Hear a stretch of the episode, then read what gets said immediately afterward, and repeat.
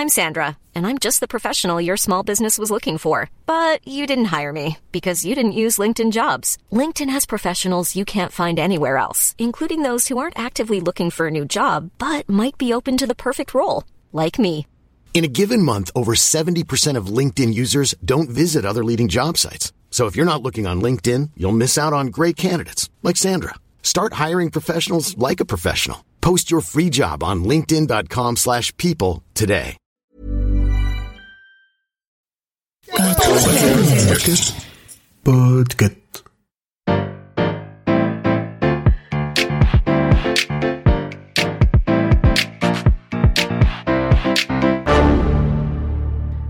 Bonjour, vous avez choisi la réponse D. Mais d'abord, écoutez la question.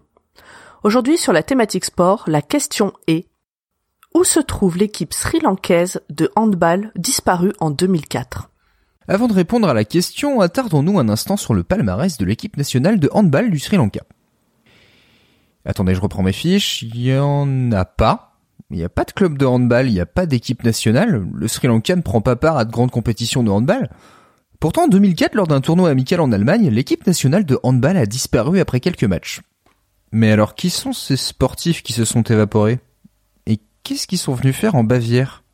Déjà, le programme d'échange entre l'Allemagne et le Sri Lanka existe bel et bien. C'est le fait d'un certain Döring, un ancien joueur de tennis de table allemand qui, lors d'un voyage au Sri Lanka en 1981, est tombé amoureux et s'est installé définitivement sur place. En 1989, Döring était coach de l'équipe nationale de tennis de table du Sri Lanka et a eu l'idée de lier son pays d'adoption et son pays de naissance via le sport. Et c'est ainsi qu'il a permis aux deux pays de s'affronter de 1989 à 2004 au travers de nombreux sports, tantôt en Allemagne, tantôt au Sri Lanka. L'histoire qui nous intéresse commence officiellement en 2003. Le ministère des Sports sri-lankais contacte Döring pour lui proposer un match amical de handball face à l'équipe nationale d'Allemagne. Wijnayaka, le coach de l'équipe du Sri Lanka, n'avait en réalité formé son équipe que depuis quelques semaines, les joueurs avaient appris les règles et s'étaient un peu entraînés. Rupa Singhe, un des joueurs, a témoigné et admis qu'il était simplement question à ce moment-là de ne pas éveiller les soupçons de Döring ni des délégations officielles. Ce qui a fonctionné malgré un score de 36 à 2 et a permis à l'équipe toute neuve d'être invitée à un tournoi en Bavière organisé par l'équipe locale de Winslingen en septembre 2004. Döring a expliqué cette absence de soupçons très simplement. L'équipe nationale de handball allemande est une équipe de haut niveau et est en place depuis 100 ans. Donc c'est un peu comme un match Nouvelle-Zélande-Italie au rugby, ça choque personne une victoire 42 à 3. Pour organiser le tournoi amical sur le sol allemand, Döring et l'HCEP, le programme d'échange sportif entre les deux États, ont préparé les visas pour les joueurs sri-lankais qui, une fois sur place, n'ont pas marqué un seul point et ont disparu le lendemain. Est-ce qu'ils ont eu honte de leur performance? En tout cas, ils ont laissé une note dans leur chambre d'hôtel ainsi que leur linge sale. Sur la note, le coach Vijay Nayaka explique dans un anglais un peu maladroit qu'ils quittent l'Allemagne, qu'ils sont désolés et qu'ils ont été très bien accueillis, mais qu'ils n'ont pas le choix et ils ne peuvent pas revenir au Sri Lanka. Mais alors, où sont-ils partis? Döring, qui n'a pas accompagné l'équipe pour le tournoi, a été questionné directement. L'affaire de l'équipe disparue a fait les titres des stations télévisées du monde entier, et évidemment la personne qui a organisé la création de tous les visas était dans le viseur. Pour Fox News, l'équipe est une formation terroriste, et pour le gouvernement sri-lankais, cette équipe n'existe pas. Quasiment personne ne joue au handball dans le pays, il n'existe pas d'équipe tout court. Pourtant, Döring a bien été contacté par une personne du ministère des Sports. Qui croire?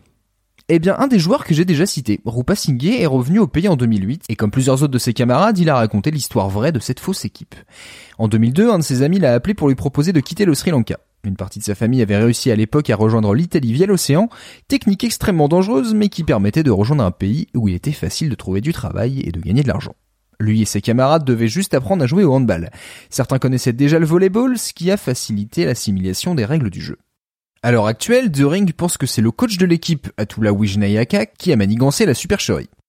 L'idée de fuir les dettes, de pouvoir envoyer de l'argent à leur famille, de rejoindre une sorte d'Eldorado en Europe, c'est ce qui a motivé 23 Sri Lankais à composer une équipe imaginaire vouée à se dissoudre après deux matchs. Cette histoire incroyable fera un excellent film, vous vous dites. Je suis désolé de vous l'apprendre, mais quelqu'un a déjà eu cette idée. Le film intitulé Machan, sorti en 2008, écrit et produit par Uberto Pasolini, est une comédie italiano-sri-lankaise reprenant cette histoire, ayant choisi l'angle de l'humour pour raconter ce qui, à la base, est une histoire plus proche du drame. Tous les mois, les joueurs expatriés envoyaient de l'argent à leur famille restée au pays. D'ailleurs, que sont-ils devenus? Eh ben, finalement, plus de la moitié des joueurs est rentré au Sri Lanka. Mal du pays, difficulté à trouver du travail. En tout cas, certains ont présenté leurs excuses à Dering, qui a admis comprendre les raisons de cette arnaque, et a d'ailleurs renoncé à l'idée de les attaquer en justice. Cependant, l'histoire ne se finit pas bien pour tout le monde, puisque l'Allemagne ne délivre plus de visa pour l'HCP et ses joueurs depuis 2004. L'équipe nationale s'est donc retrouvée en Italie, puis au Sri Lanka.